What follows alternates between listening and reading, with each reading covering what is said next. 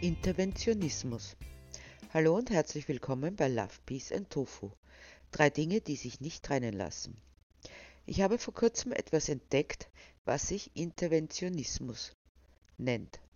Das gibt es natürlich schon länger und bezog sich bisher auf den politischen bzw. wirtschaftlichen Bereich.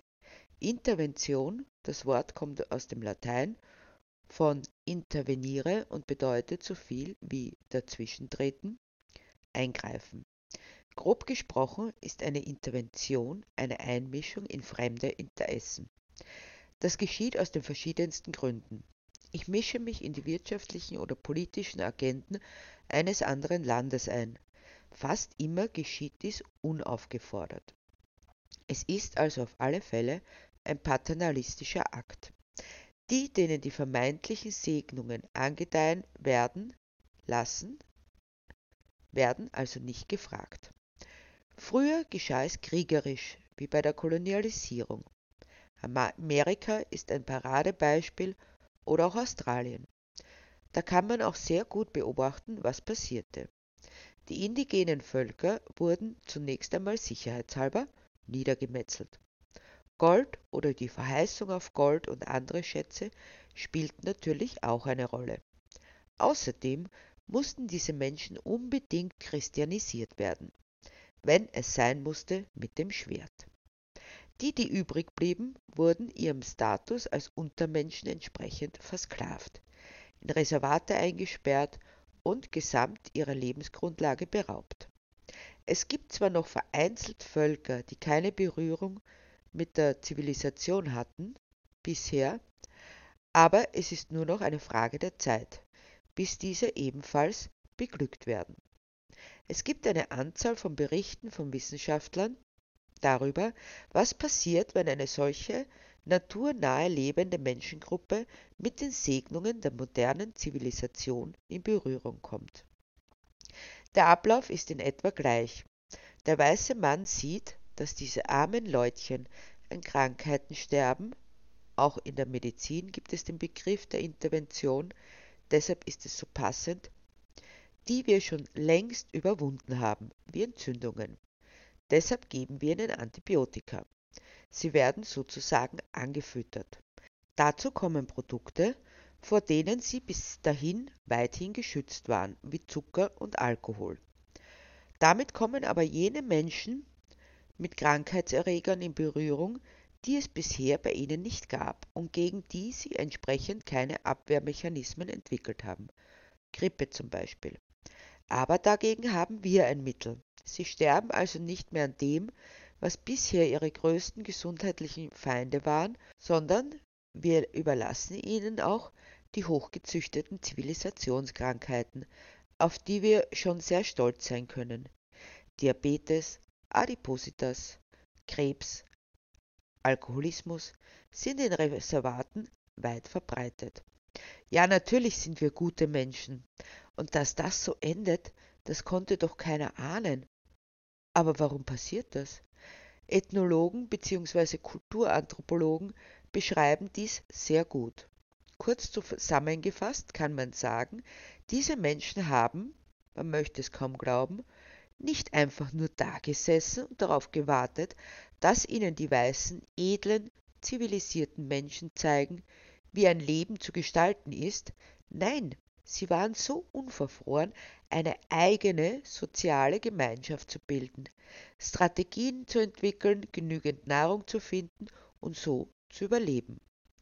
Sie lebten primitiv, was auch immer das heißen mag, aber sie hatten ein reges soziales Miteinander, waren eingebunden in die Gemeinschaft, hatten Rituale, Zusammenkünfte und Bräuche entwickelt. Nun kommen die anderen und zerstören dieses Gefüge, nehmen ihnen ihre Methoden weg, sich zu ernähren und auch schlicht das Land, das sie dazu benötigen. Stecken ihre Kinder in Schulen, in denen sie nichts lernen, was sie für ihr Leben bräuchten. Es fehlt ihnen das Leben bzw. dessen Gestaltung. Ausgerüstet stattdessen mit staatlicher Fürsorge, begafft von Menschen, die in die Reservate kommen, als würden sie in einen Zoo gehen, verfallen viele der Trunksucht. Das Ende vom Lied ist, dass sich viele darüber aufregen, dass sie sich nicht in unsere Lebensweise einfügen, wo wir ihnen doch so viel Gutes erwiesen haben, sie quasi vor sich selbst retteten. Dann wollen sie sich einfach nicht einfügen. Die Frage, die sich aufdrängt, ist, warum haben wir sie nicht einfach leben lassen, wie sie das wollten? Weil es uns offenbar nicht gefällt, dass es Menschen gibt, die in all ihrer Primitivität und Unzivilisiertheit aus unserer Sicht offenbar glücklich sind. Sie wollen nicht zwangsverdammt werden zu einem Lebensstil, wie wir ihn führen. Natürlich läuft diese ganze Aktion unter dem Stichwort retten. Aber wer sagt uns, dass es eine Rettung und nicht eher das Verderben ist? Wer gibt uns das Recht, über andere zu entscheiden und ihnen unseren Willen aufzuzwingen? Auf jeden Fall haben wir jetzt eine Gesellschaft, in der es vor Leid nur so wimmelt. Noch nie zuvor waren so viele Menschen psychisch und physisch krank, was nur deshalb nicht auffällt, weil wir es mittlerweile als normal ansehen. Aber das wollen wir ernsthaft anderen zumuten? Man könnte fast meinen, man will andere Lebensformen nicht anerkennen, weil wir alle genauso unglücklich sehen wollen, wie wir es sind. Eine äußerst zynische Einstellung. Es strotzt vor Kriegen, Ausbeutung, Zwist, Zank, Depression, Hunger, Deprivation, Einsamkeit und Verrohung im Umgang. Das nennt sich dann zusammengefasst Zivilisation. Es hatte allerdings auch immer recht handfeste materielle Gründe, in erster Linie Rohstoffe und Land. Das wollten wir haben und das haben wir uns genommen, ohne Rücksicht auf Verluste. Solcher Grausamkeit ist tatsächlich nur der Mensch fähig. Und es ist damit auch evident, dass er das meiste Leid verursacht, nicht nur an anderen Spezies, sondern auch an seiner eigenen. Nun, damit sind wir fast durch. Es wird nicht mehr lange dauern, dann werden die letzten Völker, die natur- und umweltnahe leben, endgültig ausgerottet oder zivilisationsverroht sein. Herzlichen Glückwunsch. Damit fällt aber ein weites Betätigungsfeld der Interventionisten weg. Denn sie werden schließlich nicht weniger die diktatorischen Beglücker und paternalistischen Weltverbesserer. Was machen sie also?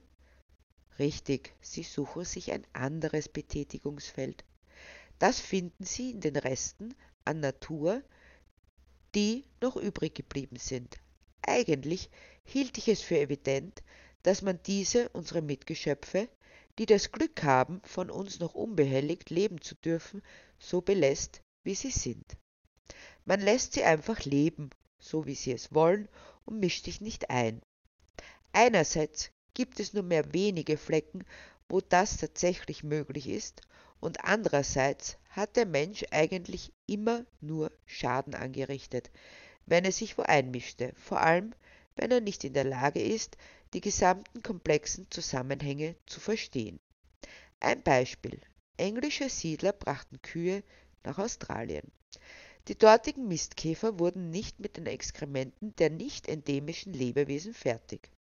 Was machte man also? Man importierte Mistkäfer. Das ist halbwegs gelungen. Aber der Mensch verpflanzt seine Lebensart irgendwohin und bedenkt nicht die Folgen. Wahrscheinlich sieht er auch nicht, dass es welche gibt. Die Natur ist komplex, aber vor allem ist alles auf alles andere eingespielt. Es balanciert sich letztlich aus. Dann entnimmt der Mensch ein Element, so dass das Zusammenspiel gravierend gestört ist. Oder er fügt etwas hinzu, was erst recht zu einem Durcheinander führt. Dann fällt es ihm auf. Was macht er?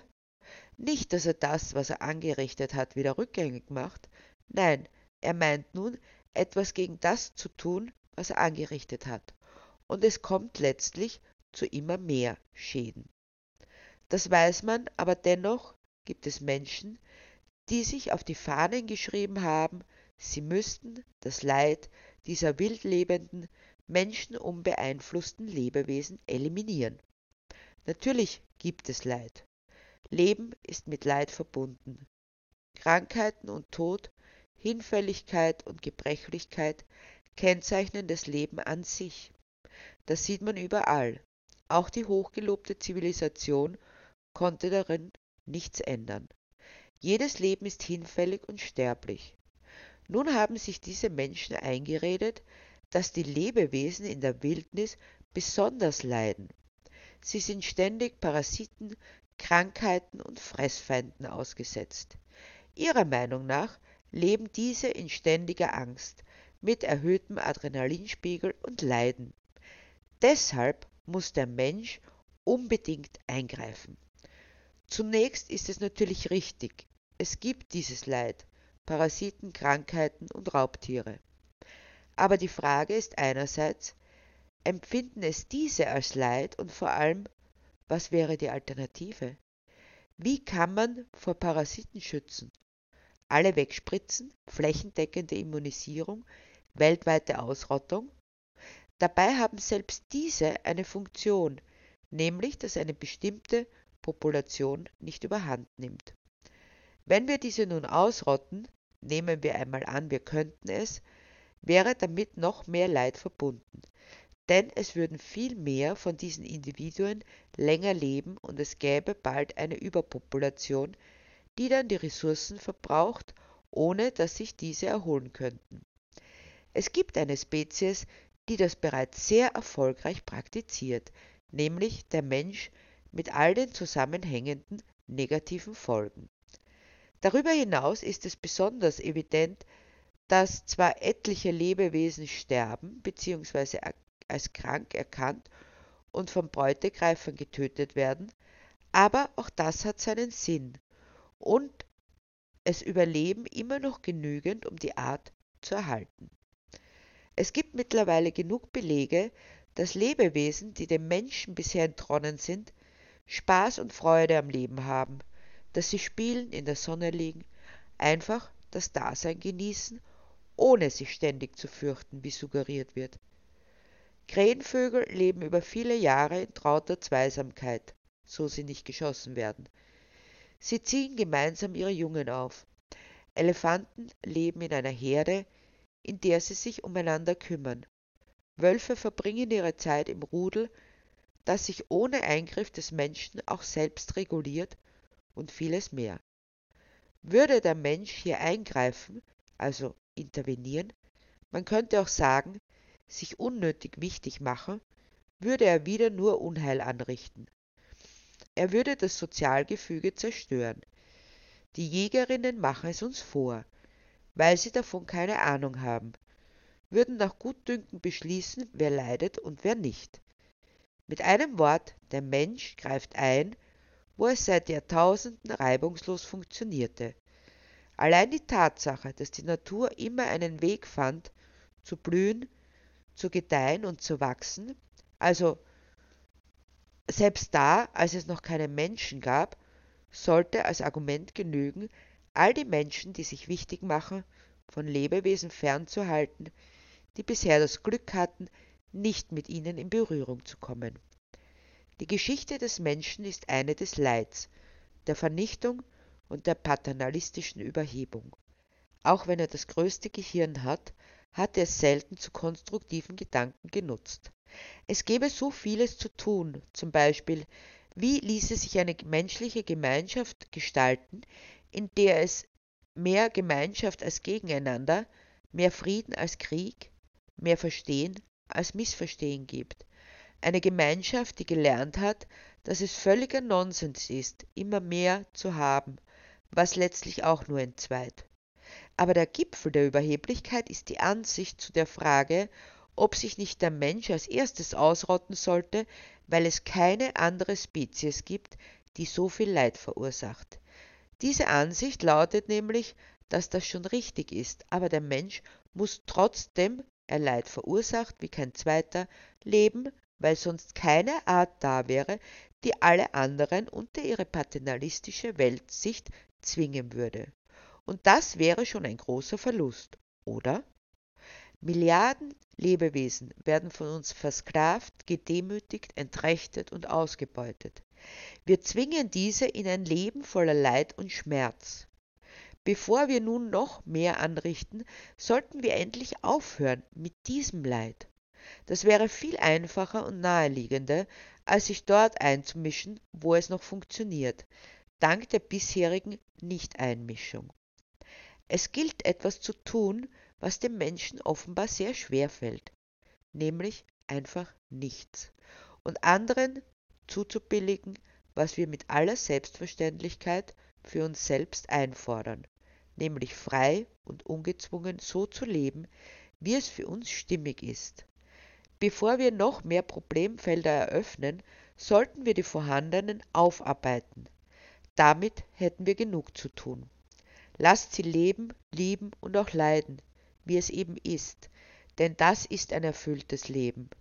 Sie können uns nicht sagen, wie sie es gerne hätten, aber wenn man die Lust am Leben und der Freiheit beobachtet, weiß man, dass es das ist, was sie wollen.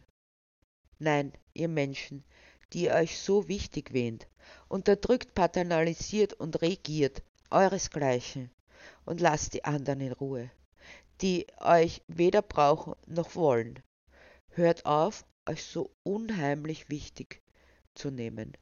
Kümmert euch um die Menschen um euch, wenn ihr euch schon so dringend kümmern wollt. Helft mit, eine Gesellschaft zu gestalten, in der jeder ihren Platz findet und sein darf. Helft mit, eine Welt voller Love, Peace und Tofu zu gestalten.